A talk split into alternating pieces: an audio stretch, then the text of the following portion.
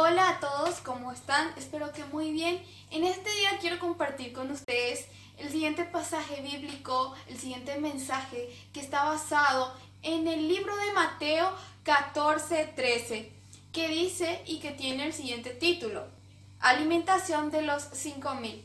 Le invito a que pueda abrir su Biblia en el primer libro del Nuevo Testamento, que es Mateo 14:13. Oyéndolo Jesús se apartó de allí en una barca, a un lugar desierto y apartado. Y cuando la gente lo oyó, le siguió a pie desde las ciudades.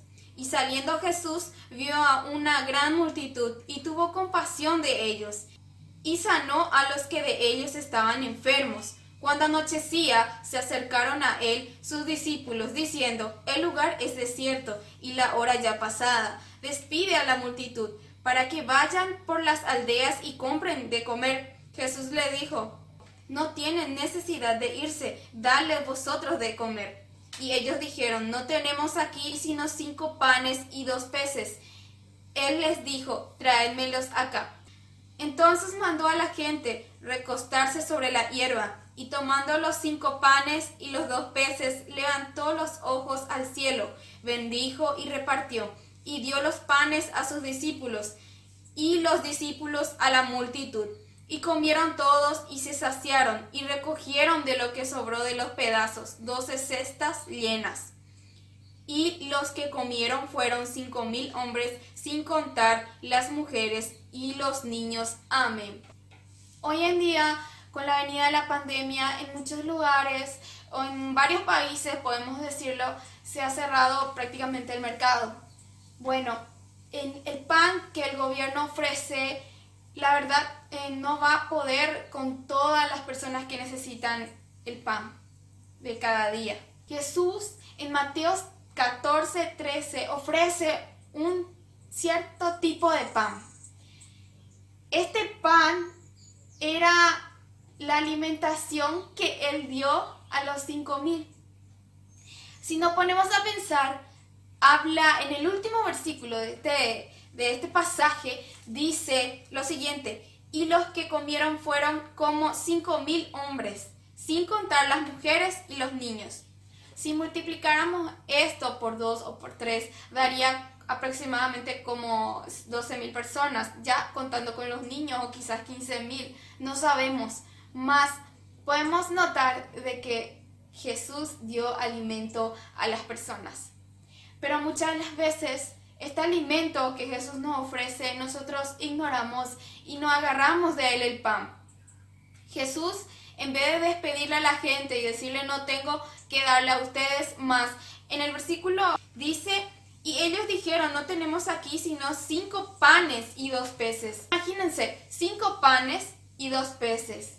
Cinco panes que se multiplicaron en cinco mil más mujeres, más niños. O sea, fue grande, fue aproximadamente 12 mil, 15 mil máximo de, de personas. Era mucho más. Esa es la palabra de Dios que se multiplica hoy en día. Muchas de las veces nosotros ignoramos ese pan. Este pan que simboliza de comer, eh, de, de, comer, de alimento en la Biblia, también simboliza la palabra de Dios. La palabra de Dios viene por medio de un, de un volante, de un papelito, de, diferentes formas. Eh, viene en la, en la radio, en un folleto, en una predicación, en un audio, en una música. Más nosotros qué hacemos? Eliminamos de la vista, eliminamos de nuestros oídos y no aceptamos ese pan. Ese pan que nosotros rechazamos al diario es el pan que Jesús nos ofrece. La palabra de Dios es repartida por todos los lugares, mas nosotros no aceptamos, ignoramos.